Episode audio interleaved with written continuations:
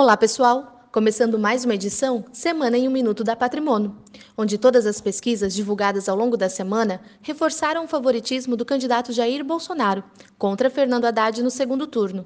Com isso, o Ibovespa continuou subindo, apesar da queda de ontem, e o dólar caiu para a casa de R$ 3,70.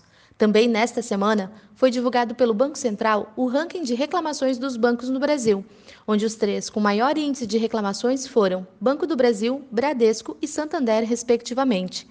Lá fora, o Banco Central dos Estados Unidos reiterou em ata da última reunião política monetária o aumento gradual da taxa de juros. Segundo autoridades, isso se justifica pela solidez da economia norte-americana, o que foi criticado por Donald Trump.